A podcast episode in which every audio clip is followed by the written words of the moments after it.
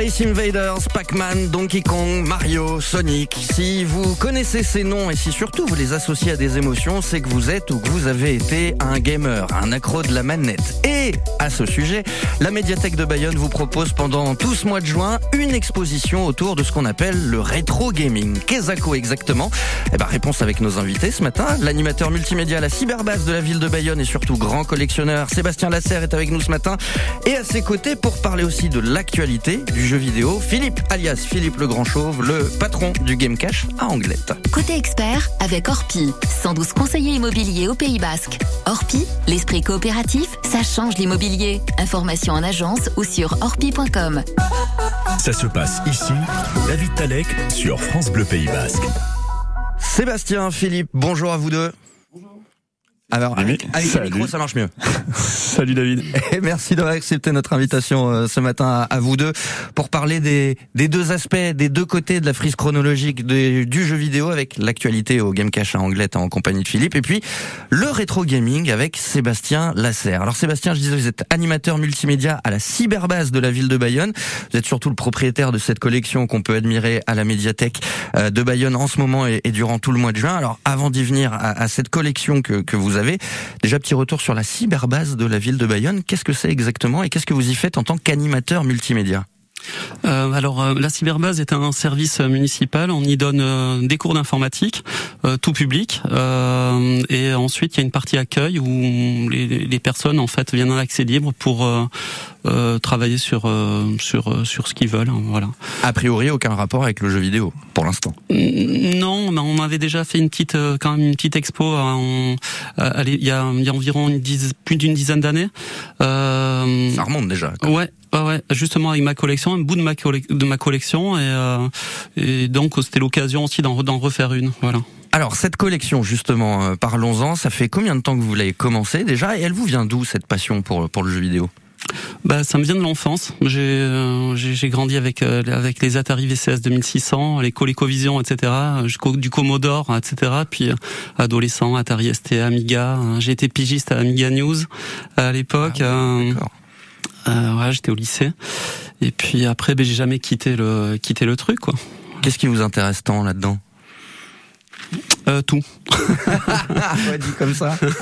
Euh, tout, non, tout pour de vrai. Ouais. Euh, tout parce que bah, les consoles, c'est lié vraiment au, à, la, à, la, passion du jeu, au, au à, la, à, la, façon dont les jeux aussi euh, retransmettent des émotions. Quoi. Moi, j'ai plein de souvenirs gamins de, de, de super moments euh, passés avec des copains à, jouer à des, à des jeux, les salles d'arcade, tout ça. Et euh, c'est un truc qui me manque un peu à l'heure actuelle, les salles d'arcade par exemple.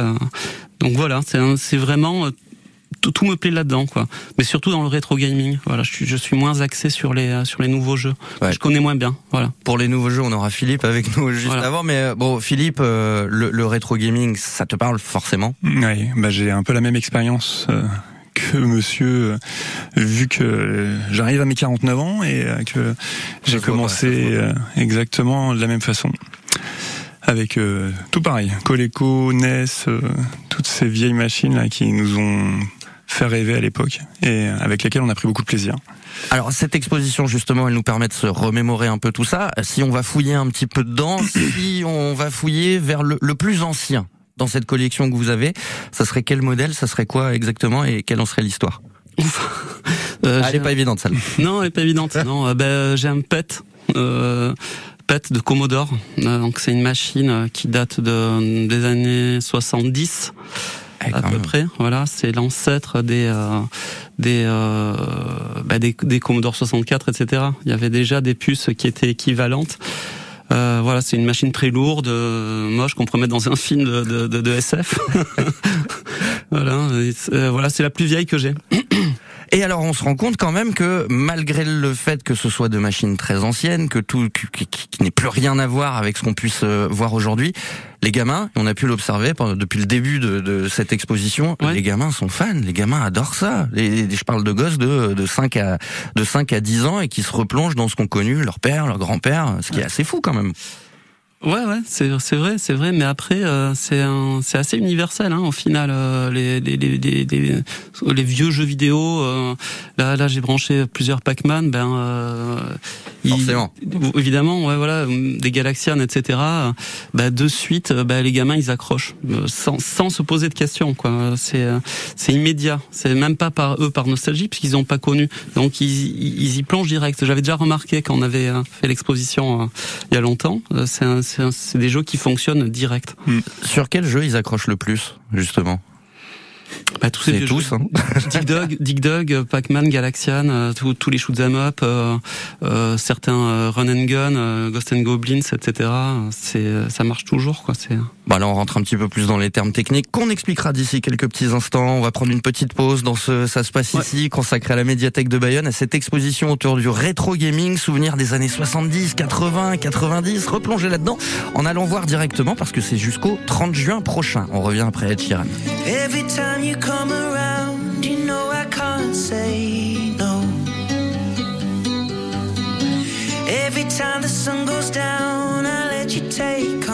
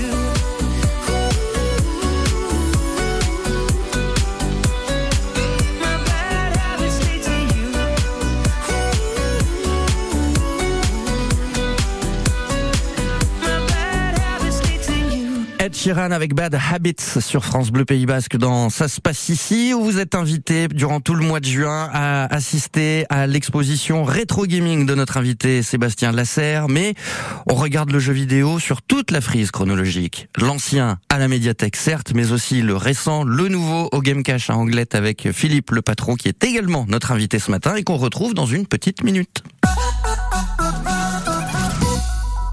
Les 1er et 2 juillet, c'est la deuxième édition de l'Anglette Beach Challenge. Pendant deux jours, les équipes de beach volley s'affrontent sur la plage des Sables d'Or. Alors deux par deux, trois par trois, filles, garçons, mixtes, inscrivez votre équipe dès maintenant sur le site officiel de la compétition. Sinon, venez les encourager les pieds dans le sable dans une ambiance estivale. L'Anglette Beach Challenge de volley, les 1er et 2 juillet au Sable d'Or, un événement avec France Bleu Pays Basque. France Bleu. Danse classique ou contemporaine, clarinette, saxophone, accordéon, chant et théâtre font partie des disciplines artistiques proposées dès le CP au Conservatoire Maurice Ravel Pays Basque, Iparaldeco Conservatorioa. À Bayonne, Biarritz ou Andaille, c'est le moment de s'inscrire. Info sur cmdt-ravel.fr. Les inscriptions en ligne au transport scolaire du Pays Basque pour la rentrée de septembre sont ouvertes. Vite, j'inscris mes enfants dès maintenant. Inscription du 30 mai au 6 août 2023. Rendez-vous sur chickchack.fr. Ça se passe ici. David Talek sur France Bleu Pays Basque. Le gaming dans tous ses états et dans toutes ses époques, c'est ce matin dans Ça se passe ici. C'est en ce moment à la médiathèque de Bayonne, exposition autour du rétro gaming, autour de la collection de notre invité Sébastien Lasserre, animateur multimédia à la cyberbase de la ville de Bayonne, mais surtout un grand passionné. Et à ses côtés, Philippe, le patron du Game Cache à Anglette, puisqu'on disait, on regarde ce matin le jeu vidéo dans toutes les époques. On a regardé le passé avec euh, Sébastien, on va regarder maintenant le présent et peut-être même un peu le futur euh, avec Philippe, parce que ce qui se fait en ce moment, en tout cas ce qui est sorti et ce qui cartonne et ce sur quoi je pense qu'on va passer quelques jours, voire quelques semaines cet été, bah, il y a pas mal de jeux déjà qu'on peut trouver au Game Cache à Anglette et tu as fait une petite sélection pour nous euh, Philippe. Absolument David. Alors euh, plein de petits trucs euh, à noter et, euh, Et plein de rendez-vous surtout. à, comment dire à apprécier. On a eu une formidable sortie avec le jeu Zelda Tears of Kingdom Qui est sorti il y a quelques semaines, qui est quelques sorti jours maintenant. il y, a, ouais, il y a deux semaines à peu près, qui est la suite euh, de la meilleure vente euh, de la Switch, qui est euh, la console la, la plus vendue aujourd'hui. La console de Nintendo, pour ne pas la. Exactement. Et on a réussi à, avec ce jeu à avoir euh, le même niveau d'exploration, de découverte et de surprise qu'on avait eu avec le premier jeu qui s'appelait Zelda Breath of the Wild. Et qui était déjà un tour de force à l'époque. C'était euh, incroyable. C'est un jeu qui a redéfini littéralement euh, cet univers, qui a réinventé euh, un nouveau concept qu'on appelle open world, c'est-à-dire euh, le monde ouvert à découvrir. Et là, avec celui-ci, ben, euh, ils ont réussi à nous en remettre une grosse couche pour 5 ans, là, sans problème, avec euh, plein de nouveautés, de d'exploration sur euh, trois niveaux différents, euh, dans l'air, euh, façon euh, île suspendue à l'avatar, au niveau de la map euh, centrale qu'on connaît déjà mais qui a été entièrement remaniée et avec une zone cachée sous les sous la terre euh, dans des espèces de cavernes avec plein plein de découvertes à faire qui sont vraiment euh, complètement inattendues. En gros, si on aime la découverte, l'exploration, si euh, on aime se balader dans des mondes ouverts, c'est le jeu qu'il nous faut, quoi. Ouais, mais c'est pas, il y a pas que ça. hein. Il y a aussi un aspect histoire, scénario assez dramatique avec euh, des ressorts euh, émotionnels qu'on n'a pas l'habitude de voir dans un jeu vidéo. C'est un jeu qui donne vraiment des émotions. Et c'est vraiment un jeu à découvrir. Mais vous risquez de pleurer, donc euh, Et D'où le titre du jeu Tears of the Kingdom, Ah, les larmes du royaume. exactement. Voilà, on s'y retrouve. Après, dans les jeux euh, sortis, je, je voudrais faire un petit point sur un jeu qui me tient particulièrement à cœur. C'est un jeu sur lequel je, passé énormément de temps précédemment. Euh, Ça fait 5 ans que je joue à un jeu qui s'appelle Street Fighter 5. Et là, ils viennent de sortir le 6. Et le 6, c'est devenu euh, déjà une référence absolue dans ce qu'on appelle les jeux de combat. C'est un jeu d'action, de combat, dans lequel on doit euh, maîtriser un personnage auquel on peut un peu s'identifier. On peut créer son propre avatar dans le jeu. Il y a tellement de choses à dire sur ce jeu que euh, je vais faire très vite. Le mieux, c'est encore d'aller l'essayer au magasin.